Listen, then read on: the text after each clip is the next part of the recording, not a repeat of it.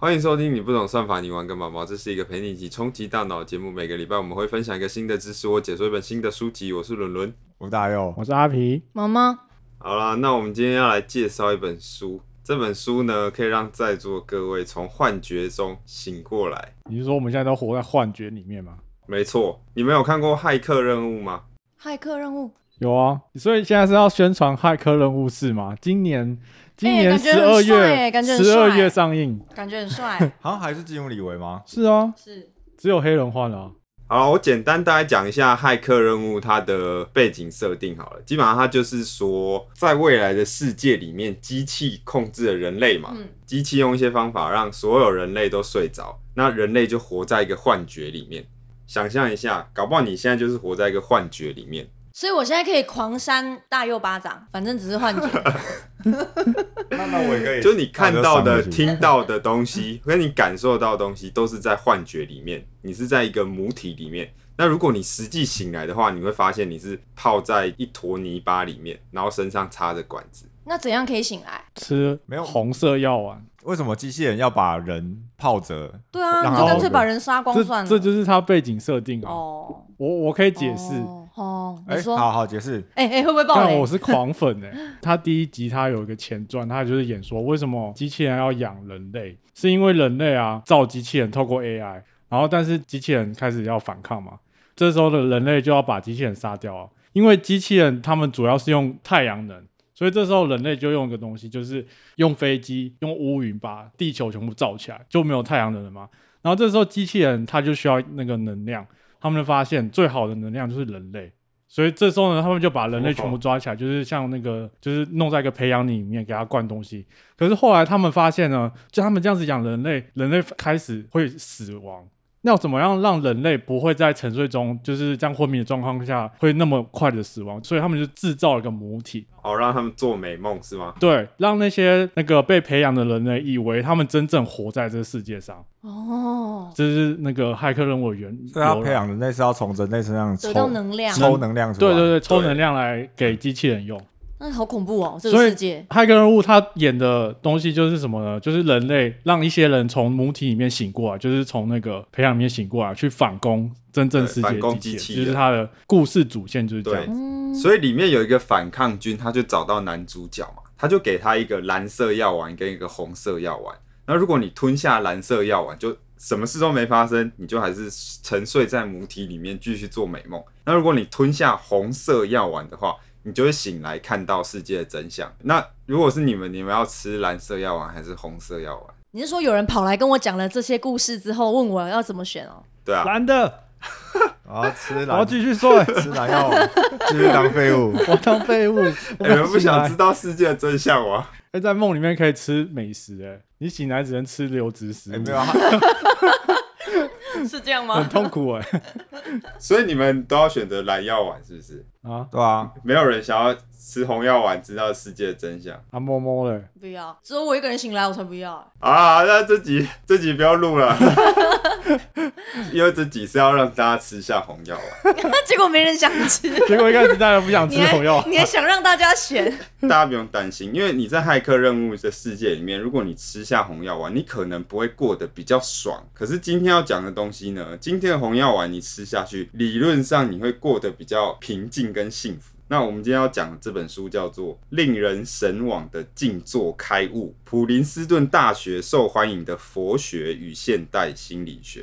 博学对我快速简单一下介绍这个作者罗伯赖特。对，反正他基本上就是一个科学家啦，然后也是一个演化心理学的先锋这样。那这本书的英文名字叫做《Why Buddhism Is True》。翻译过来就是为什么佛教是真的。那虽然说它听起来就是宗教的意会很浓厚，可是其实它并不是在讲宗教，它是在讲心理学跟哲学。它是在用一些现代的一些心理学的方式，然后去讲一些诶佛学里面很不错的哲学概念这样。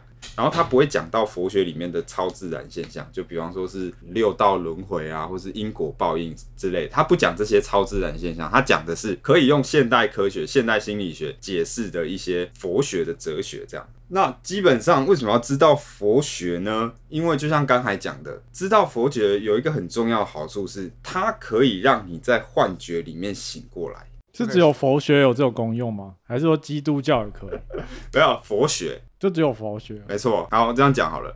佛学它里面有一些概念，他认为说，其实人是生活在一个幻觉里面的，就是在座各位都活在一个幻觉里。哎、那像他们所说的什么超脱，是不是就是要跳出这个幻觉啊？有可能，比方说人要离苦得乐嘛，就是嗯，我们活在这个幻觉里面会使人受苦，所以如果我们可以跳脱这个幻觉的话，可能相对上比较不会受苦，然后我们就会获得一种内在的平静或是幸福，然后甚至达到所谓的涅槃的境界。好，这样讲有点抽象，我们现在讲什么是幻觉，我以为要讲，我们现在来讲什么是涅槃。这样太进阶了，大家还没办法体会那个。简单来讲，就是我们人常常有一些感受嘛。七情六欲，贪嗔痴，哎呦，这个有在学佛，嗯，有。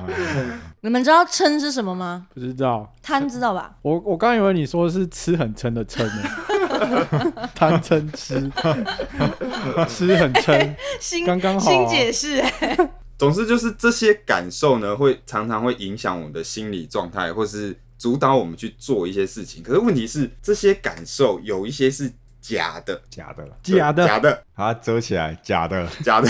比方说，从呃人类进化的观点嘛，那个赖特他认为说呢，身体的基因会给我们一个基本的三个原则。首先，第一个，我们要完成一些目标，然后可以带来愉悦感。然后这个很合理嘛，这样子我们才会有动力去做一些事情嘛，为了获得愉悦感。然后第二个原则是，愉悦感呢不应该永远的持续下去，它会很快的消散。如果我们基因的设定是哦，我们吃一餐就完全满足了，就永远不会感到饥饿了，这样我们就会饿死。嗯，哦，，对，或者是呃，我做一次爱，那我就满足了，我就觉得哇，我这辈子圆满了，那我就没有办法再繁衍下一代了嘛，我的基因就可能比较难散播出去嘛。对吧哦，所以演化给我们的设定是说，它会让我们去追求愉悦感，可是这个愉悦感会很快的就消失，所以说我们就会很容易的感到不满足。就比方说，我们追求的金钱啊，或者是食物啦、或者是呃欲望或者性欲，它都是这样子，就是诶，我们会想要去追求它，可是追求到了之后，这个愉悦感就会很快的下降。这个是演化给我们的一个设定。嗯，从进化心理学的角度，演化是不管你快不快乐的，可是它会用这个快乐当做一个 hook，当成一个钩子去吸引你，去引诱你，让你臣服在追逐欲望的那个泥沼里面。嗯，嗯，简单来讲，有一个猴子的实验是这样子，就是呢，我只要一开灯，我就给猴子喝果汁。最一刚开始，猴子第一次喝到果汁的时候，它的脑袋就会立刻释放出多巴胺。那多巴胺就是一种 呃会让你感到愉悦的一个激素，这样。所以刚开始是猴子喝到果汁的时候，它的脑袋多巴胺才会被释放出来。可是后来呢，其实只要灯一打开的时候，它就开始分泌了。对，它的多巴胺就开始分泌了。也就是说，灯打开的时候，他虽然还没喝到果汁，可是他就已经开始，快乐，对，他已经开始快乐。他的快乐不是来自于果汁，而是来自于那个期待果汁到来那时候，他就已经开始快乐。反而是他真正喝到果汁的时候，多巴胺反而没有分泌那么多。你可以想想看哦，有时候人类在追逐一些东西的时候，其实跟这猴子是很像。其实不是想要得到那个东西，都在享受追逐的快感。对你有可能是活在一个幻觉底下，你高估了你追求到的那个东西可以带给你的快乐。哦，比方说，你可能以为有钱会让你很快乐，可是实际上你拿到的时候你就没有那么快乐了，反而是你在想的时候比较快乐。所以真的是得不到的最美。得不到的永远在骚动。没错，哎爱情也是这样啊，你追到追追，你不你大家不是都觉得那个什么追那个什么暧昧的暧昧的过程比较性比较那怎么讲比较开心，然后一一在一起之后就开始消退了。告白所以在一起以后就开始想要想要追下，下一个，对，赖特他认为说，这个就是佛教里面讲的苦，这种幻觉会让你不满足，因为你太高估你得到的东西带给你的快乐。你们有没有看过那个《灵魂急转弯有我看过一点点哎，我精通，》啊？可是 又精通，什么都精通。好，其实你有没有发现，《灵魂急转弯》它就是一个佛学意味非常浓厚的一部电影哦。它里面主角，他一开始觉得那个成为那个什么演奏家是他的终极目标嘛，嗯，嗯他很想要进去一个什么乐队里面演出的。可可是当他做完之后，他突然发觉说，哎、怎么就是这样而已？就是他并没有觉得那么快乐，但他摔死了，不是吗？哎、是突然就爆雷了。完了，对啊，就是了，他 这一集要被讨厌。这一集要被讨厌了。他很希望可以进入到那个女黑人的乐队嘛，他觉得这样是他一直追求的事情。可是他进去之后，他突然结束，他就突然觉得，哎、怎么就是只有这样？他有说，哦，这不是我想象中的那个。女黑人他就跟他讲说一个故事，就是有一条小鱼，他很想要去看很广阔的大海，所以他很努力、很努力、很努力，就游到大海。可是游到大海之后，他就遇到一个老鱼，他就问那个老鱼说：“哎、哎、那个大海大海在哪里？我怎么都没有看到大海？”然后老鱼就跟他说：“哦，你现在在这个地方已经在大海啦、然后那个小鱼就说：“啊，没有啊，我身边就是水而已啊。嗯，其实都是水，” 对，你把它想的太美好了，大海也只是大海也是水。对，所以那个灵魂急转弯，我很推荐大家去看，它是一个佛学意味就是蛮浓厚的电影，它就在讲这个人的苦啦，人的这个不满足，然后你的一个幻觉，就是我们常常会高估我们追求到的欲望，或是想要追求的东西带给你的快乐。那如果你持续的活在这个幻觉里面，你就会很长的感觉到哦不满足，或是感觉到失落，你就会像那个猴子一样，到后来明明那个果汁是一样甜的，可是对你来讲，你已经没有办法感觉到那个快感了。到后来，你的那个多巴胺的刺激会越来越小，所以你会需要越来越多，你会想要越来越多的东西才可以填补你内心的那个空虚，对，这就是其中一个幻觉。那还会有其他的幻觉嘛？比方说是呃，我们很在意别人的眼光，因为人是一种很在意的别人的眼光的动物。从进化心理学角度，可以理解为说，哎、因为我们以前的部落很小嘛，我们可能犯了一点错，就会很难在部落里面生存下去嘛。所以我们的脑袋确实是要内建一种很在意别人眼光的机制，没错，因为要有这种机制，你才会在你的部落里面，哎、好好做事情。可是其实到现在之后，我们很常遇到的人就是。哎，你可能看到一下，你就不会跟他有太多的交集了。那如果这时候你常常刻意的太在意别人的眼光的话，你就会过得很辛苦。这就是所谓的偶像包袱吗。所以大佑祖先的那个部落超小，对不对？这只有只有三四个家庭，这个就是赖特讲的幻觉，就是佛教讲的幻觉，就是这些幻觉意思就是可能是内建在我们基因里面，然后让我们在以前可以生存的比较好。可是因为现在的环境已经跟以前差超级多了，所以这些幻觉放到现在未必是对自己有好处的。可是如果你一直活在这个幻觉底下，一直臣服在这个底下，你就会常常受苦，你就觉得过得很辛苦。听起来幻觉就是生物本能啊！你讲的嗯幻觉都是生物本能，他在教你抵挡生物本能。对，可以这么说，是因为这个生物本能在以前对你有好处，可是这样放在现代，它已经不一定有好处了。可是我们常常很容易就是臣服于这些本能，不过追求东西还是有好处吧？应该说可以一定程度上的追求东西，可是有些人可能会太过于高估你追求那个东西带给你的快感。这个是有差别的，就是如果你知道你自己是要追求什么的话，那是很 OK 的。